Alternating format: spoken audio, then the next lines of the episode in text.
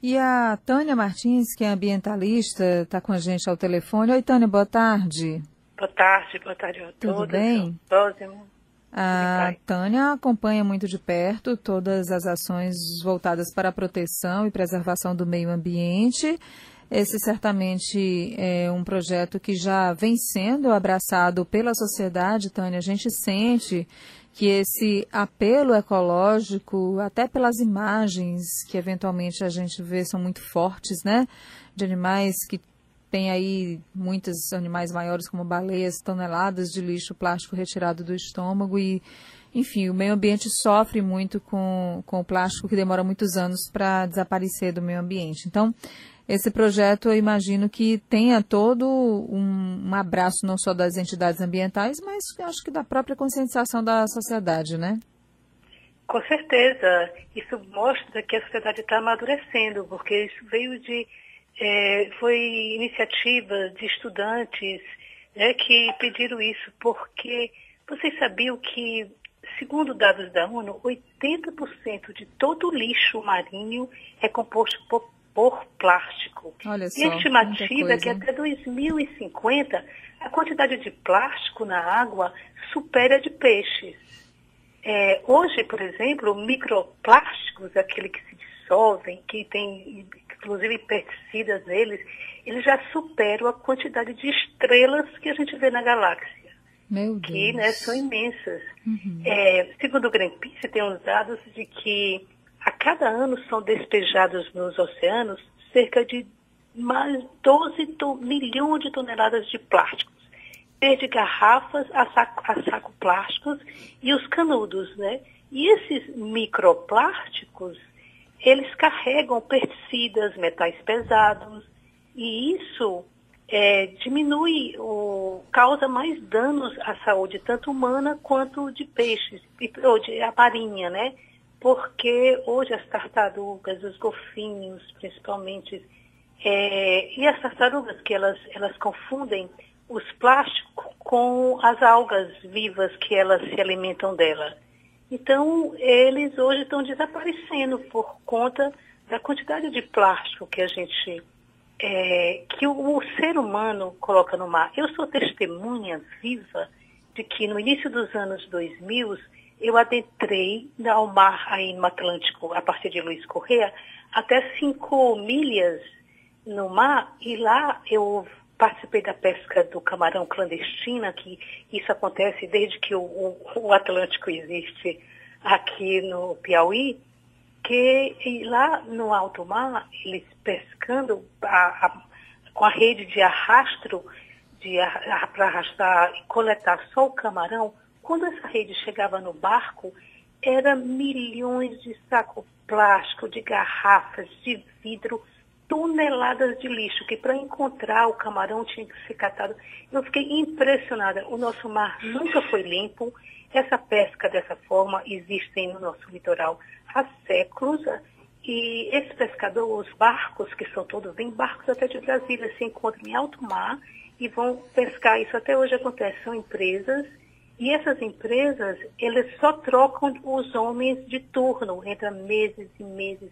A cada 15 dias trocam a turma, mas o barco vai ficando. E todo o consumo deles humano, óleo, principalmente garrafa que eu vi que tiraram do mar com garrafa de óleo, de soja, de plástico, dava assim carradas e carradas na época, gente, isso permanece até hoje. Então, uhum. chegamos aonde chegamos, a esse nível. E a gente é... tem nossa situação, né, Tânia, é bom que se diga, não é só no Brasil. Vários países estão lutando muito contra essa forma violenta de agredir o meio ambiente.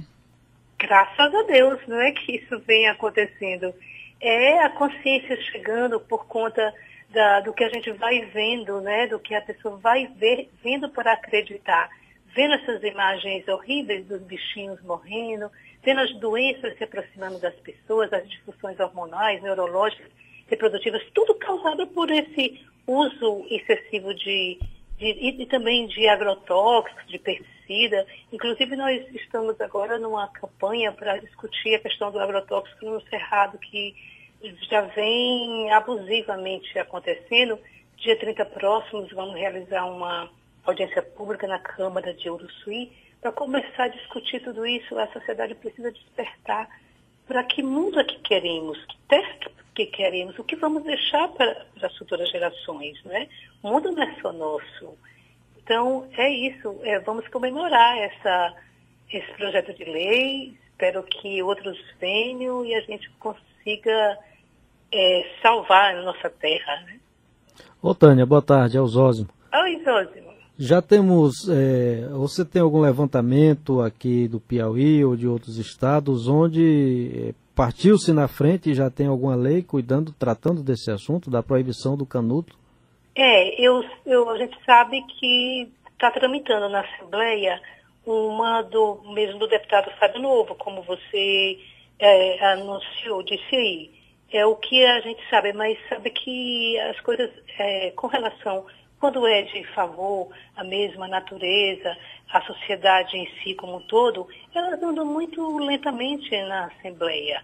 Então é preciso que seja provocada para que mais e mais ainda para que, que cresça, que ande, que seja favorável mesmo para a sociedade. É, a Assembleia trata muito mais de coisas políticas, políticas e políticas do que mesmo é, o papel que dela, que era o olho da sociedade, pela sociedade, é por aí. Tá bom, Tânia. Eu queria agradecer a sua preciosíssima colaboração nessa discussão, nesse tema tão prevalente, presente, importante, necessário né, para nossa sobrevivência.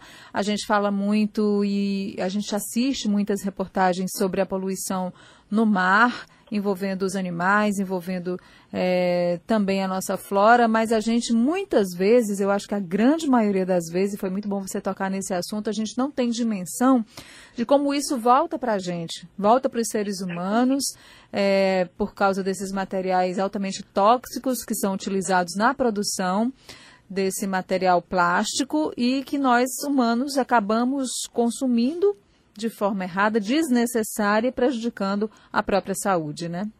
Exatamente. Uhum. Devemos refletir sobre isso, utilizar menos e sempre reciclar o que for possível de plástico, todo tipo de resíduo reciclável que a gente é, pode optar por outros, entendeu? Tem que é, também pressionar um pouco as autoridades de sua região para que contribuam com essa, essa coleta seletiva, que é super importante.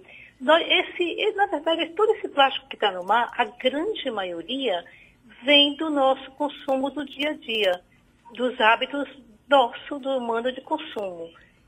Então, é preciso que se reconhecer é, mas se tá que difícil, é, se, se, a, se, fica mais difícil, muitas vezes, mudar hábitos que já estão há muito tempo fazendo parte da vida das pessoas, quem sabe, né, através da proibição lá na indústria ou da transformação na indústria para produtos é, mais aceitáveis e que degradem menos, as pessoas acabem só assim se educando, né? Exatamente. Tá bom, exatamente. Tânia. Muito obrigada, tá. viu? De nada, é a ordem. Agradeço. Boa tarde e até a próxima, se Deus quiser. Ah. Tchau, tchau.